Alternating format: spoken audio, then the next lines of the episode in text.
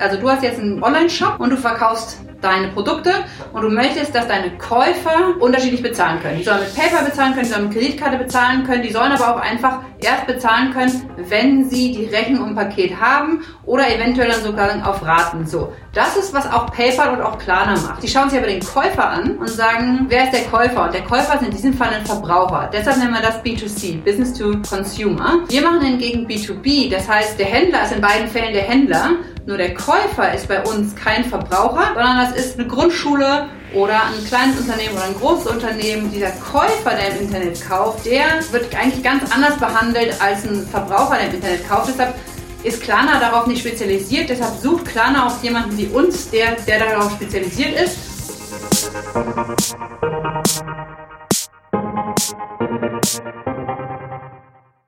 Willkommen beim Female February. Mein Name ist Fabian und ich freue mich, euch einen Monat lang voller inspirierender Stories von Gründerinnen und Unternehmerinnen aus Deutschland zu liefern. Der Female February wird präsentiert von Canva, deinem Design-Tool für alles rund um Content Creation.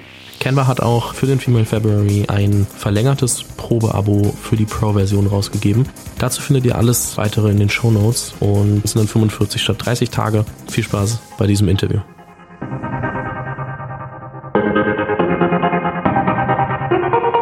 Herzlich willkommen zu einer neuen Folge im Female February und ich freue mich sehr, heute Eiger Senftleben von Billy hier im Podcast begrüßen zu dürfen.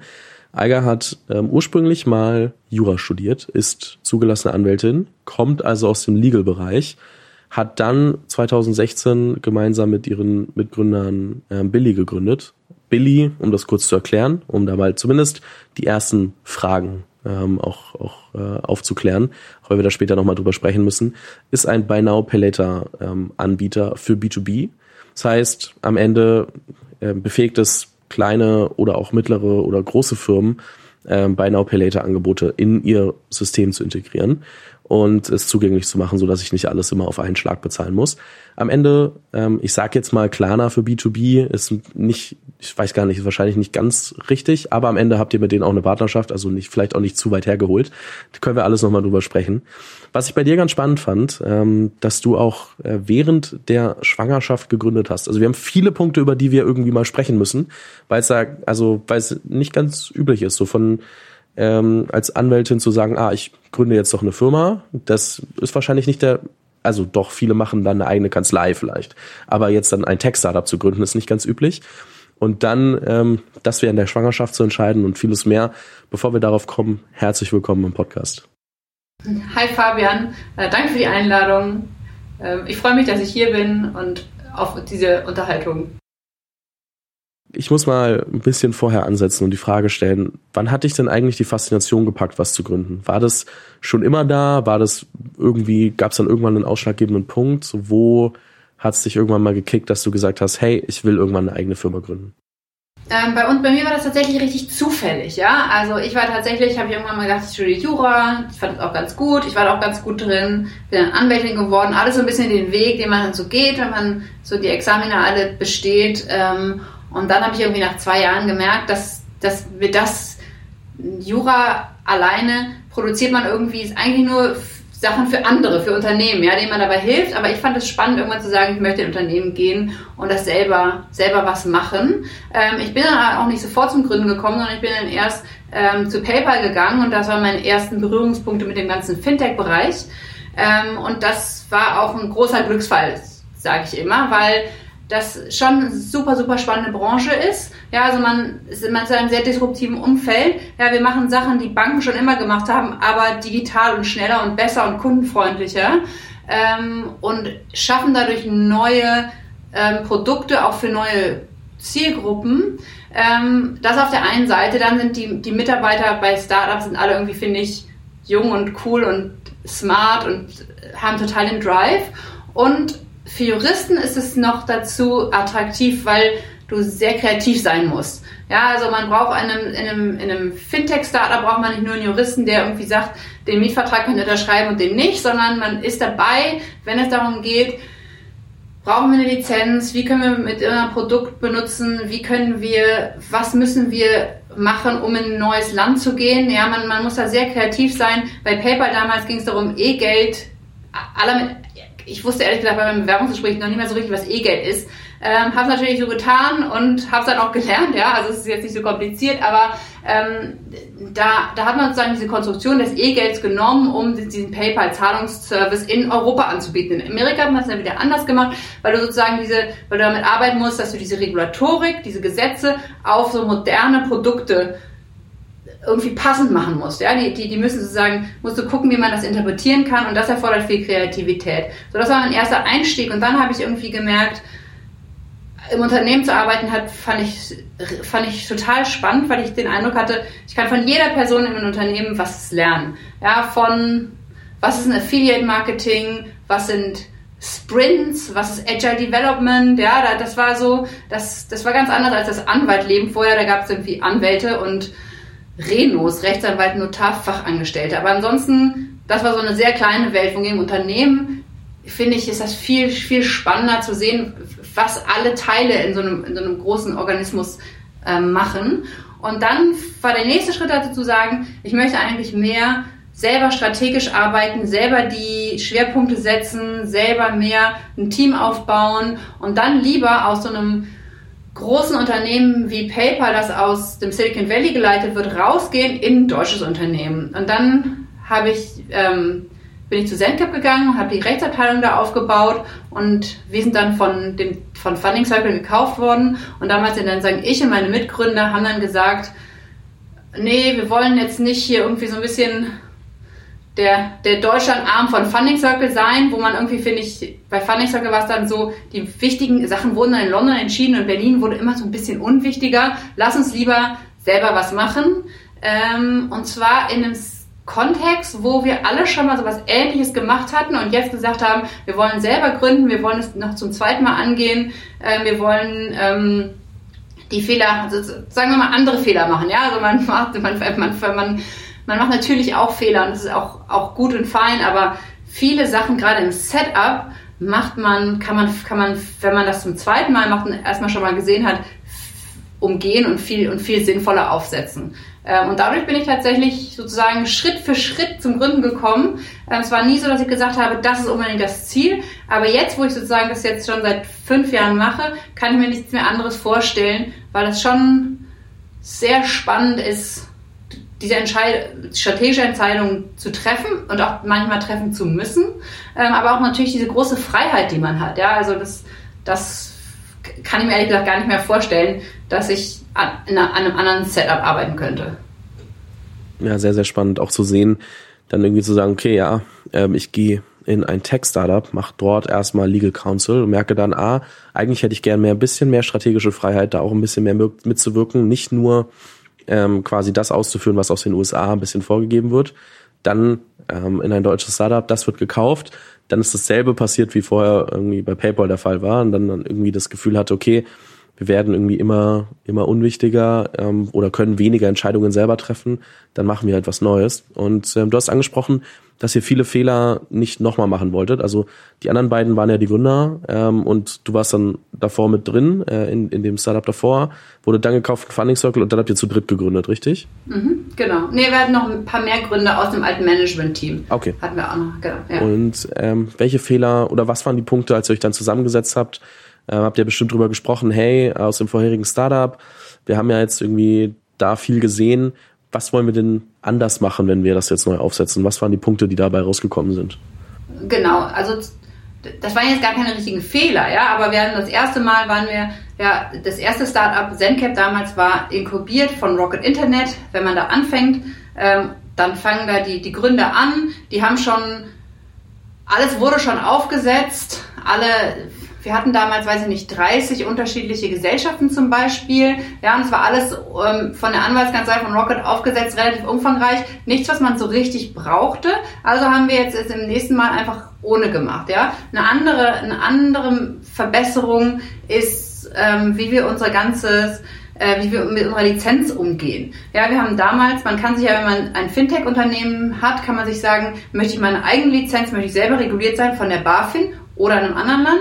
Oder möchte ich mit einer Partnerbank zusammengehen, wie zum Beispiel der Solaris Bank, damals war es die Wirecard, die, die sagen, die vermieten so ein bisschen deren Anwalt, deren Banklizenz, ja, das ist vereinfacht dargestellt. Ja, ich möchte mir selber nicht meine Banklizenz mich drum kümmern, also miete ich sie von, von so einem Anbieter. Raisin Bank macht's auch, es gibt da noch ein paar, ja. Ich, ich, ähm, und das kann auch total sinnvoll sein, gerade wenn man selber nicht sozusagen die Regulatorik kennt, aber bei unserem ersten Startup sind wir einfach so ein bisschen reingestolpert, ohne diese Entscheidung bewusst getroffen zu haben. Ja, und im zweiten Startup haben wir jetzt gesagt, wir möchten unsere eigene Lizenz haben, weil A, wir den, das, die Erfahrung dazu haben, weil es Vertrauen im Markt bringt, weil es uns auch ermöglicht, manche Sachen schneller zu machen, weil wir nicht sozusagen integriert werden in diese, in diese Bank, mit der wir zusammenarbeiten. Ja, das, das, das gibt einige Vorteile. Also dadurch sieht man, das erste war jetzt kein richtiger Fehler, sondern das erste war einfach nur so, wir haben es halt irgendwie so gemacht, weil es da war und weil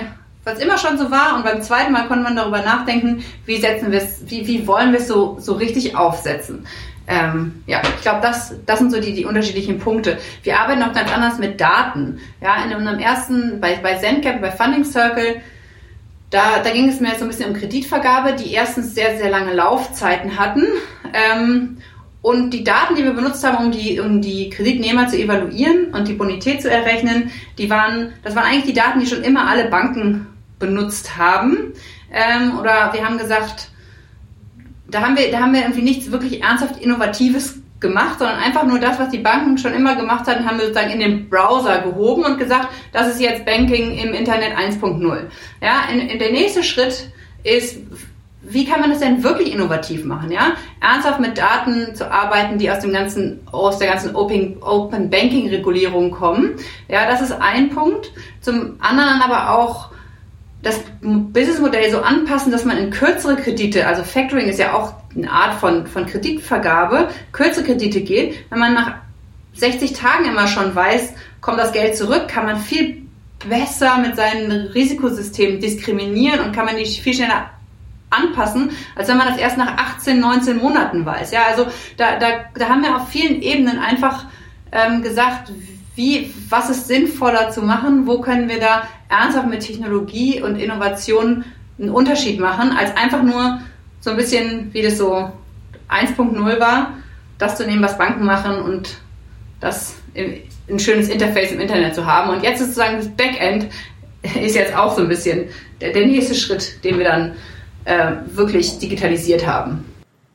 Okay, das heißt zur Erklärung dann auch nochmal, also wie ich es anfangs schon gesagt hatte, am Ende kommen Firmen zu euch, die selbst äh, Zahlungsdienstleistungen anbieten wollen oder integrieren wollen, ähm, um in deren Abwicklungsprozess dann eben auch bei Now Pay Later integrieren zu können. Und ihr schafft alles, dass es für die möglichst reibungslos funktioniert. Ist das einfach zusammengefasst oder habe ich relevante Teile vergessen? Nee, das ist, das ist richtig zusammengefasst. Du hast nur einen kleinen Teil vergessen, weil wenn wenn ich mir angucke, was macht denn Klarna? Klarna macht ja genau auch das. Ja, du bist jetzt, also du hast jetzt einen, einen, ähm, Online-Shop, du bist E-Commerce-Händler und du verkaufst an äh, und du verkaufst deine Produkte und du möchtest, dass deine Käufer unterschiedlich bezahlen können. Die sollen mit PayPal bezahlen können, die sollen mit Kreditkarte bezahlen können, die sollen aber auch einfach erst bezahlen können, wenn sie die Rechnung im Paket haben oder eventuell dann sogar auf Raten. So, das ist was auch PayPal und auch Klarna machen. Die machen das aber mit dem Fokus, die schauen sich aber den Käufer an und sagen, wer ist der Käufer? Und der Käufer ist in diesem Fall ein Verbraucher. Deshalb nennen wir das B2C, Business to Consumer. Wir machen hingegen B2B, das heißt, der Händler ist in beiden Fällen der Händler, nur der Käufer ist bei uns kein Verbraucher. Das bist nicht du, Fabian, der jetzt Schuhe kauft, sondern das ist, weiß ich nicht, eine Grundschule oder ein kleines Unternehmen oder ein großes Unternehmen oder alles Mögliche, vielleicht eine Stadtbibliothek, ja, und der, dieser Käufer, der im Internet kauft, der wird eigentlich ganz anders behandelt als ein Verbraucher, der im Internet kauft. Deshalb ist Klarna darauf nicht spezialisiert. Deshalb sucht Klarna auch jemanden wie uns, der, der darauf spezialisiert ist. Und dieses Verhältnis nennen wir dann B2B, ja, dass, dass wir sozusagen auf der anderen Seite den, den, das Unternehmen als Käufer haben. Mhm. Und äh, wenn wir jetzt gleich mal, weil du gerade auch äh, meintest, Klarna sucht dann eben Firmen wie euch und ihr ich habe es anfangs schon gesagt, ihr habt gemeinsam eine Partnerschaft gemacht.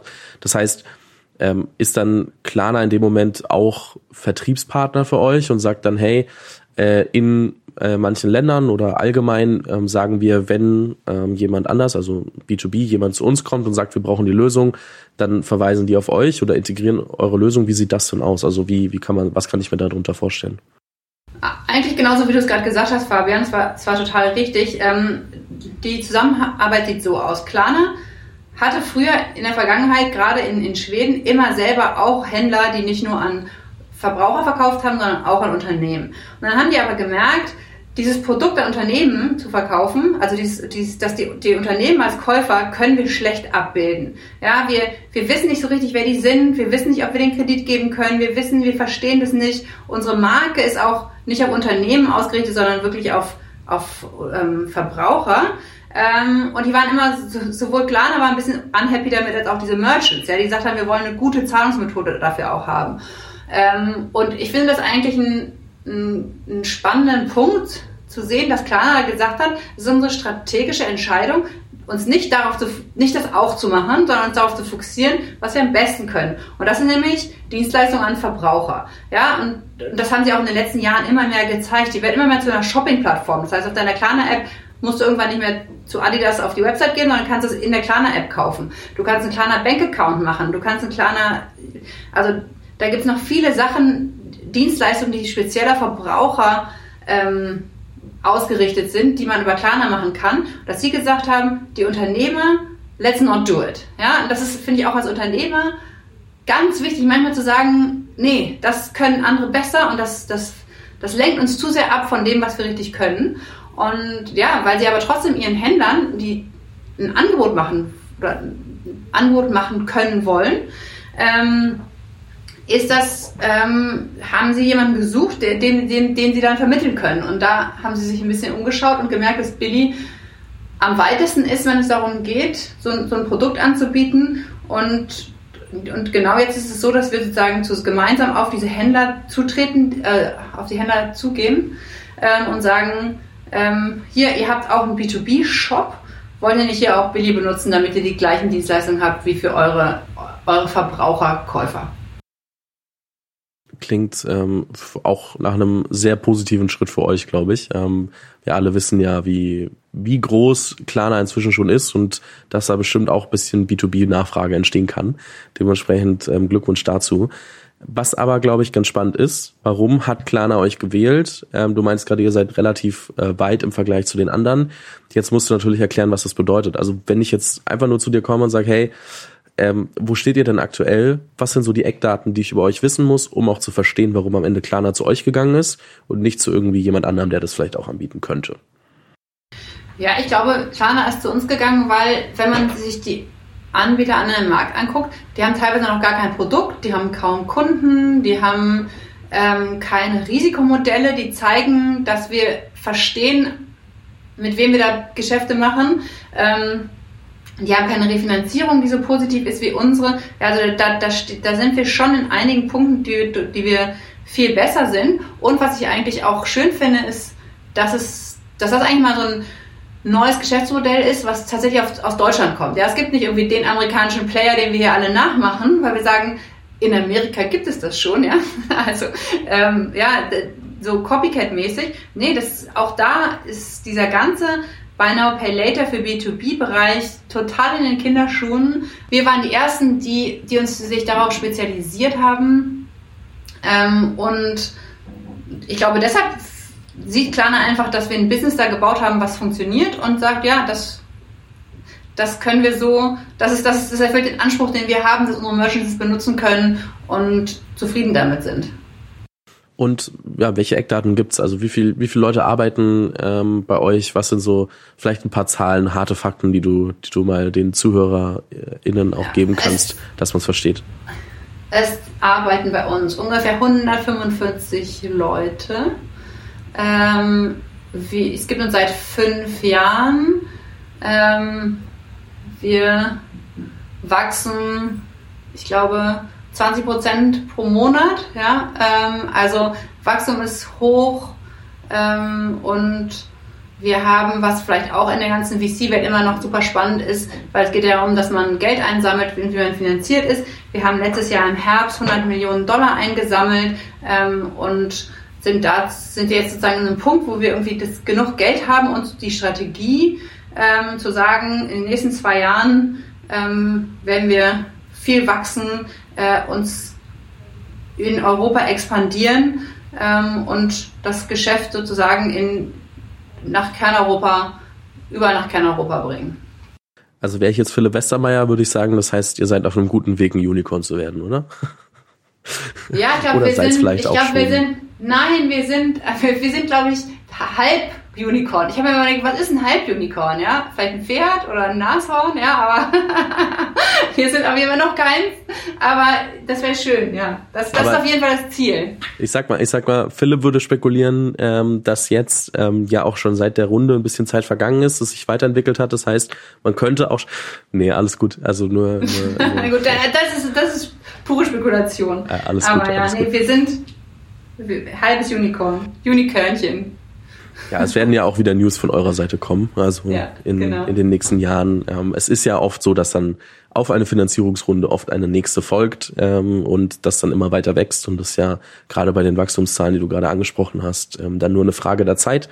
Deswegen, ähm, aber da kann man sich was drunter vorstellen, dann weiß man auch, okay, weil es ist ja oft nicht so einfach, gerade wenn man über Business to Business spricht, dann zu verstehen, was bedeutet das. Weil wenn ich sage, hey, ich verkaufe Klamotten, dann muss ich nur überlegen, welche Art von Klamotten, dann verstehe ich grob, was die Firma macht. Aber bei Business to Business ist einmal das Verstehen, wie sieht das Geschäftsmodell eigentlich aus und, und was machen die und das Produkt, aber auch dasselbe, wie groß sind die eigentlich, wie groß kann sowas werden, weil das ist ja in der Berichterstattung oftmals ähm, oder auch einfach nicht ganz so einfach und nicht ganz so klar, dann das mitzunehmen.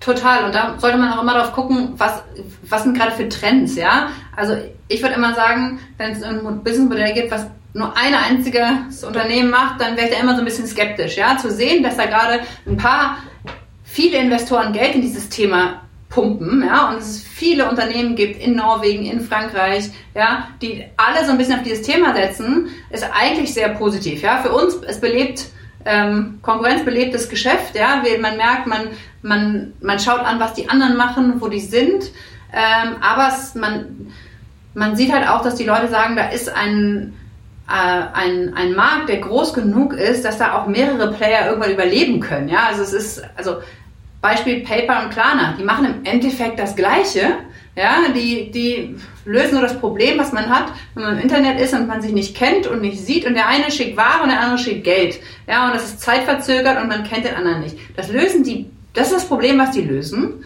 Ähm, die lösen das aber auf ein bisschen unterschiedliche Art und Weise, existieren aber wunderbar parallel und prägen sich dann immer weiter aus. Ja, also auch wenn es jetzt hier gerade einige andere Player im Markt gibt, freue ich mich persönlich, dass sie so ein bisschen hinterher, hinter uns sind. Ja, also wir, wir, wir haben das beste Produkt. Aber auf der anderen Seite ist das jetzt auch eher, zeigt es, dass da, dass da Interesse gibt und dass es da dieses Bedürfnis nach diesem Produkt gibt. Ja, das verstehe ich. Auf einen Punkt muss ich zurückkommen. Da gehe ich ein bisschen weg jetzt von dem ähm, Produkt und, und von dem Markt etc. Ich habe es nämlich vorhin angesprochen, ähm, dass es ja bei der bei deiner Gründung ein paar ähm, besondere Umstände gab, sage ich jetzt mal. Ist ja jetzt nicht ganz typisch oder es gibt wahrscheinlich ähm, recht wenig Menschen, die von sich behaupten können, ja, ich habe die Entscheidung getroffen, was Neues zu gründen äh, in einer Schwangerschaft und äh, deswegen einfach mal die Frage, ähm, also einmal einen männlichen Gründer kann ich es nicht fragen und auch die meisten weiblichen Gründer kann ich es nicht fragen. Dementsprechend, ähm, wie wie kam da oder wie kam das alles zusammen, dass du gesagt hast, okay, ähm, ich gründe jetzt die neue Firma und pa parallel halt immer noch, also die, die Schwangerschaft und also privates und geschäftliches wurde ja dann beides doch relativ intensiv, würde ich behaupten. Weil eine Neugründung ist nicht einfach und eine Schwangerschaft wahrscheinlich auch nicht. Ich kann ich jetzt persönlich nicht beurteilen, aber wie hast du das alles unter einen Hut gebracht, beziehungsweise wie sah das dann damals aus? Ja, ähm, ich hatte ja schon ein bisschen erzählt, ich, ich, ich war nicht fünf und habe gesagt, ich will Gründerin werden, ja, sondern es war für mich so ein Schritt für Schritt für Schritt und, und jeden Schritt, den ich gegangen habe, fand ich eigentlich, habe ich, hab ich eigentlich gemerkt, ich lerne was dazu und es geht eigentlich ein bisschen immer mehr weg von diesem klassischen Jura hin zu mehr strategisch arbeiten, mehr in Richtung Management gehen. Ähm, und also eine Familiengründung, das ist ja auch sowas wie eine Gründung, auch das ist ja auch eine Sache, die man so ein bisschen plant, aber dann irgendwann passiert, ja. Ähm, und so war das letztendlich mit beiden Gründungen. Und ich sage auch immer, dass ich 2017 dann zwei Kinder hatte, einmal Billy und Leo, und beide, ähm, beide, zwei halt, ja. Billy immer das anstrengendere Kind. Ähm, aber wie, wie, wie funktioniert das dann? Ja, also ich glaube, das, das Wichtige und das ist auch vielleicht was, was, was die Hörer, Hörer und Hörerinnen interessiert ist, wenn man in so einer Situation ist, dass man sich sehr klare Gedanken macht, wie kann das funktionieren, wie möchte ich, dass es funktioniert. Ja, also ich war dann halt, wir, wir waren alle bei Funding Circle, haben uns überlegt, gehen wir jetzt zu Billy rüber und wer kommt mit und wer möchte neu gründen. Und da war ich gerade noch ganz am Anfang schwanger und ich weiß noch, dass ich da sowohl mit dem Vater des Kindes als auch mit den meinen Co-Gründern gesprochen habe, was das konkret bedeutet. Ja, dass ich mir vorstelle, ich gehe vier Monate raus und dann übernimmt der Vater, der das dann auch für elf Monate übernommen hat. Ähm, und die kannten mich auch schon seit zwei Jahren und haben auch gedacht, ja, das, das könnte so passen. Und ähm, dann habe ich, glaube ich, noch relativ gesagt, bitte mich die ersten sechs Wochen möchte ich erstmal das Baby kennenlernen und nicht die ganze Zeit am Telefon sein. Ja, also man muss sich dann auch so ein bisschen Freiräume schaffen und sagen, so eine Weile bin ich dann jetzt auch wirklich nur für dieses Kind da. Ähm, und im Nachhinein hat es auch wirklich richtig super geklappt. Ja, was, was glaube ich tatsächlich daran lag, dass man vorher so die Erwartungshaltung besprochen hat. Ähm, viele von meinen Co-Foundern schon Kinder hatten. Das heißt, sie wussten auch, wie das ist, wenn man so ein kleines Baby hat und man nicht, weil es mal kurz schläft, eben einen Vertrag durchgehen möchte. Nee, sondern wenn das Baby kurz schläft, möchte man sich selber auch, weißt du, wenn es kurz erholen. Ja, also die, die haben mich dann nicht so, zumindest die ersten Wochen wirklich in Ruhe gelassen. Ähm, und und es hat interessanterweise, nachträglich war es fast so ein bisschen wie gestaged. Ja, wir hatten, wir hatten unsere Seed-Runde, wir hatten die, die Lizenzantrag durch, wir hatten die Refinanzierung durch. Dann hatte ich sozusagen den Sommer, in dem ich ähm, ähm, Elternzeit gemacht hatte. Und dann war ich im September wieder da, als es dann mit der A-Runde weiterging und irgendwie echt eine ganz schöne Menge auf dem Schreibtisch liegen geblieben war. Aber in diesem Sommer wurde dann halt das Produkt gelauncht da war ich dann lustigerweise mit meinem Sohn dann ab und an mal im Office, der lag dann auf dem Teppich und hat sich gefreut, weil, also wenn man dann mal ab und an ins Office geht oder mal ein Telefonat kann man machen, aber man kann halt, oder ich konnte es nicht, man will ja auch nicht für alle sprechen, so wenn die so zwei Wochen alt sind, will ich nicht nebenher, weiß ich nicht, einen, Vertrag über, weiß ich nicht, ein Shareholder Agreement lesen oder so, ja, das ist dann einfach, da finde ich, da muss man so auch kommunizieren, dass man sagt, dann möchte ich wieder dabei sein, dann möchte ich auch wieder voll dabei sein, aber manchmal muss ich auch raus sein, weil ich glaube nicht, also ich hätte mir nicht vorstellen können, so einfach durchzuarbeiten. Aber ja, also im Endeffekt lag es, glaube ich, an dieser Kommunikation, aber natürlich auch an allen Beteiligten, die das Vertrauen hatten, dass das so klappen kann. Mhm. Das heißt, sich selbst einmal bewusst werden, was will ich eigentlich und wie stelle ich mir das vor, das klar kommunizieren, schauen, dass man da mit allen Parteien eine saubere Erwartungshaltung geklärt hat und dann ähm, der Rest ist dann immer noch wahrscheinlich so, ich sag mal, ein bisschen Zufall, weil es passiert halt trotzdem äh, mal was rechts und was links, aber ähm, trotzdem irgendwie diese Grundlage zu schaffen, dass alle wissen, worauf sie sich da eigentlich einlassen und, und mit allen klären, dass das auch potenziell glatt laufen kann. Und dann hoffen, dass Ganz genau, läuft. ganz genau. Rechts und links pa passiert immer was, aber das passiert ja auch bei anderen Leuten. Ja, ich kenne, manche Leute haben auch, ich weiß nicht, du kannst auch jemanden einstellen und der hat dann nach drei Monaten Burnout. Ja, hast du ja auch nicht so geklärt musst du dann auch mitleben, ja. Also so rechts und links passieren Sachen. Ähm, aber genau, wenn du es gar nicht erst überlegst, wie du es haben möchtest, dann oder wie das, wie das funktionieren könnte, dann ist es auch schwierig, weil ich, ich denke mir auch, also ich war jetzt, ich war, glaube ich, brutto, weiß ich nicht, fünfeinhalb Monate weg, ja, und dann also quasi nach der Geburt noch vier Monate. Ähm, und das ist natürlich im Vergleich relativ wenig. Andere Leute sind, möchten halt anderthalb Jahre weg sein. Was ich auch okay und überhaupt nicht schlimm finde, aber da würde ich sagen, da sagen dann deine Co-Founder, naja, anderthalb Jahre weg, dann ist vielleicht ein bisschen zu lang, um Co-Founder zu sein. Ja, also das und, und, genau diese Erwartungshaltung muss man muss man irgendwie vorbehaltlos besprechen, ja, und und und da irgendwie was finden, was für alle passt. Es bringt auch nichts, weiß ich nicht, nach sechs Monaten zurückzukommen und die ganze Zeit unglücklich zu sein, weil man denkt, mein Kind geht's schlecht, ja. Also da, da, da, da muss man sich selber sehr genau überlegen, wie möchte ich es wie, wie möchte ich es selber wirklich haben? Wen kenne ich vielleicht, der das auch schon anders gemacht hat als sozusagen der, der totale Standard? Ähm, und, und dann ist meins vielleicht ein Beispiel, dass man das dann auch einfach mal funktionieren kann, ja? ist ja auch, ist ja auch super. Schön, dass das so gelaufen ist. Eine, eine andere Frage, die ich noch habe, und zwar gerade weil es für dich so eine Step-by-Step-Sache war zu gründen am Ende ähm, und du das nie jetzt im Vorfeld gesagt hast, oh, ich werde auf jeden Fall Gründerin und Tech-Startup und hier und da. Gibt es Dinge, die du, oder welche Dinge hättest du gerne früher übers Gründen gewusst? Hättest du es dir dann vielleicht auch früher überlegt und gesagt, ah, Gründen ist vielleicht gar nicht so verkehrt? Äh, ich glaube schon, ja. Das, also ich komme aus einem Haushalt, der, der nicht besonders unternehmerlastig ist. Ja, die Leute sind da alle Anwälte, Lehrer oder Ärzte. Ja, und das ist halt so wenig tatsächlich Unternehmertum. Hätte ich da, glaube ich, mehr früher mit Kontakt gehabt, hätte ich das auch früher, wäre das auch früher eine Option so gewesen. Ah ja, Beamte gibt's auch noch. Lehrer, Beamte, Ärzte, Rechtsanwälte. Ja, das ist so, das ist so, da sind wenig, wenig Kontakt zu richtigen Unternehmen. Ähm, und ansonsten glaube ich, so dieses Gründen an sich, das macht ja nur Spaß, wenn man irgendwie dann macht doch, was man Lust hat. So, ja? also, so an, also mehr Berührungspunkte vielleicht zu Unternehmen, wäre ich vielleicht früher drauf gekommen. Und ich hätte ja auch nicht unbedingt Jura studieren müssen, ja. Also wer, wer weiß. ähm, ja. Welche Dinge hättest du gern früher gewusst? Also was sind, wenn jetzt jemand anders vielleicht sagt, hey, was sollte ich, äh, ich kann mir unter Gründen zwar vorstellen, was ich so im Podcast höre, aber was hat dich irgendwie am meisten positiv oder auch negativ überrascht? Ich glaube, positiv überrascht hat mich einfach wirklich so, auch wenn man das jetzt zurückblickt, dass man das wirklich hinkriegt. Ja, also das ist also, dass man wirklich ein Unternehmen aufbaut. Ich sehe uns immer noch irgendwie die, die Gründer am Anfang an so einem Esstisch sitzen und jetzt sind wir irgendwie 150 Leute knapp. Ja, das, das finde ich schon manchmal, und, wie gesagt, wie so ein Unikörnchen. Ja, das ist schon, das ist schon manchmal ganz schön verrückt. Und es fühlt sich, also ich finde, es ist manchmal so, wenn man wandern geht. Ja, du, du läufst über diesen Berg und du siehst nur jeden Schritt.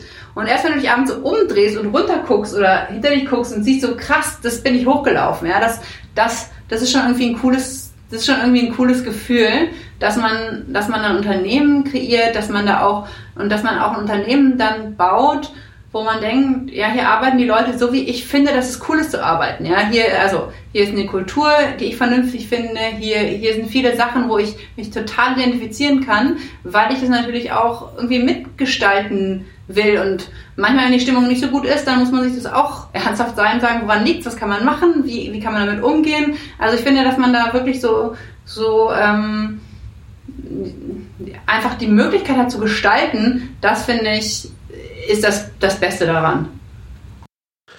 Ich glaube, ist vorhin schon so ein bisschen klar geworden, dass über die richtigen Leute, die du kennengelernt hast, dann überhaupt auch die Idee zu gründen immer weiter gereift ist. Also sich auch mit den Leuten ergeben hat, die du kennengelernt hast und dann gesagt hast, okay, mit denen gemeinsam äh, würde ich den Schritt wagen. Das heißt, wir kommen jetzt einmal ganz kurz zur Community Corner, präsentiert von LinkedIn. Und zwar mit der Frage, welche Rolle spielt denn eigentlich Netzwerk für dich als Gründerin? Also es gibt ja von hat in meinem Job eigentlich gar nichts verloren bis hin zu ich bin eigentlich fast nur für, also nur mit Netzwerken beschäftigt, habe ich schon alles gehört. Dementsprechend äh, bin ich mal sehr gespannt, was du sagst, ähm, welche Rolle das für dich gespielt hat und spielt. Oh, ich finde, Netzwerken ist total wichtig. Ähm, gerade wenn man ganz am Anfang ähm, gerade angefangen hat und nicht so richtig weiß, ähm, was man, was so für Probleme auf einen zukommen etc. Ich würde mal sagen, ruf Leute an, die du kennst, die es mal gemacht haben und frag sie. Ja, wenn man offen ist und sagt, sorry, wir, ähm, wie sind deine Erfahrungen, Lizenz zu bekommen? Ja, da gibt's keine Bücher zu irgendwas. Ja, wenn man da jemanden kennt, der schon mal was gehört hat, der einen vielleicht weitervermittelt und sagt, ah ja, ich habe es noch nicht gemacht, aber ruf mal die an, die kennt sich da aus. Ja, und dann sagst du, hallo, hier ist Eiger von Billy, wir gründen gerade ein Unternehmen. Oder Hiring ist das Gleiche, ja. Kennst du irgendjemanden, der dieses und jenes schon mal gemacht hat? Ja, also man, man findet schon richtig viele schlaue Leute, wenn man mal sich so ein bisschen den Mund aufmacht und fragt.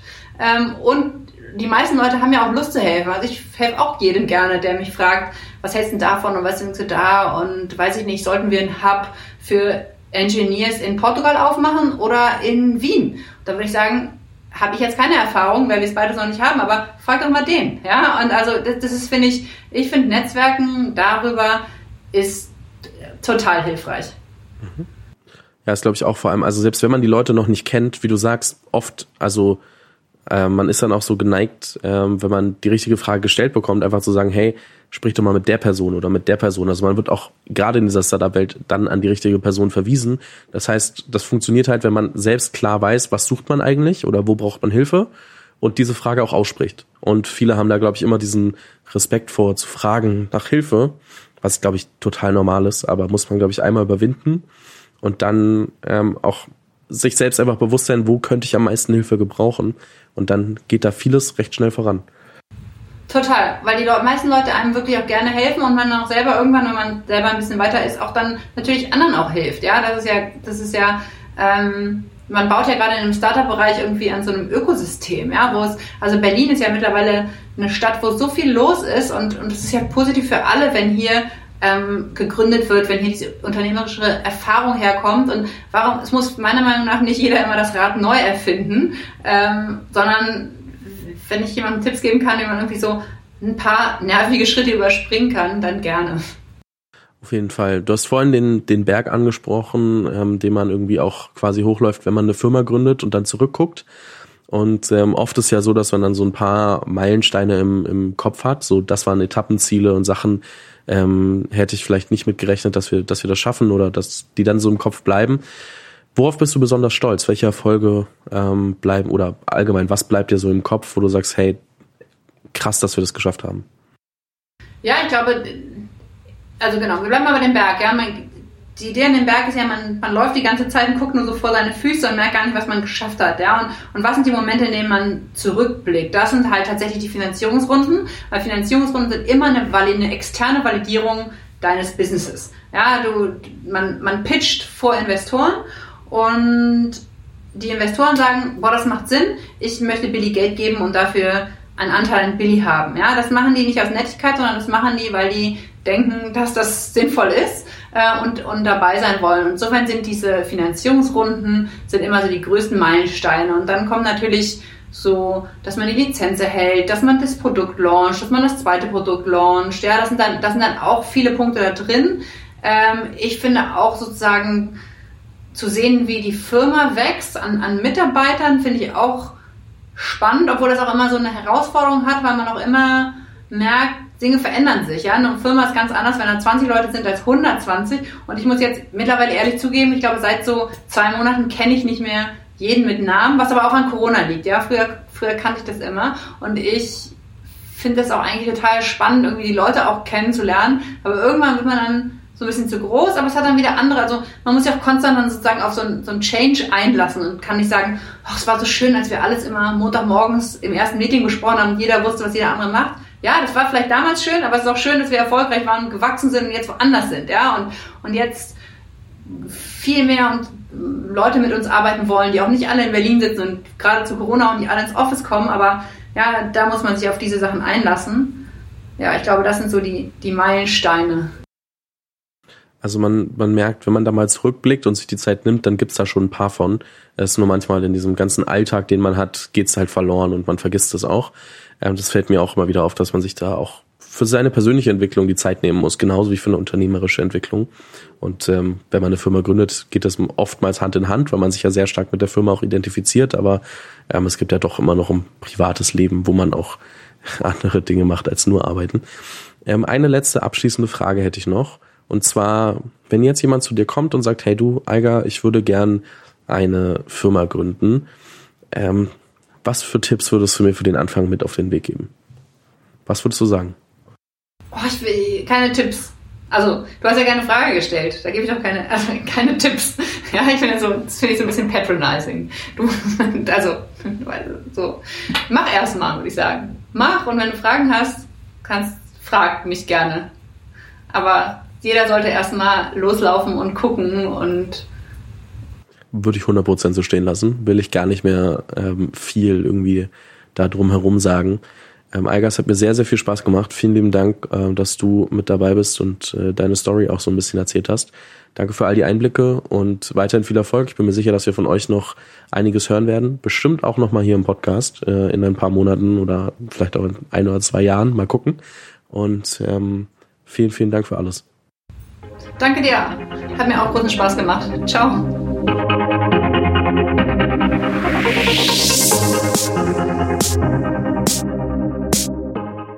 Vielen Dank fürs Zuhören bei dieser Folge des Female February. Wenn du keine Folge verpassen willst, abonniere den Podcast auf dem Kanal deiner Wahl. Falls du selbst eine Story zu erzählen hast, poste diese gerne auf Instagram oder LinkedIn mit dem Hashtag FemaleFabry. Diese Episode des Female Fabry wurde präsentiert von Canva, deinem Design-Tool für alles rund um Content Creation. Canva hat auch für den Female Fabry ein Angebot aufgesetzt und zwar die Möglichkeit, Canva Pro für 45 Tage zu testen. Das Angebot gibt es so online nicht. Es sind immer maximal 30 Tage und dementsprechend äh, freue ich mich sehr über das Angebot von Canva. Das Ganze findet ihr unter canva.me slash female February, alles zusammen und klein dann. Findet ihr aber auch nochmal in den Show Notes und dort könnt ihr einfach auf den Link klicken und euch dann das Probeabo für Canva Pro holen.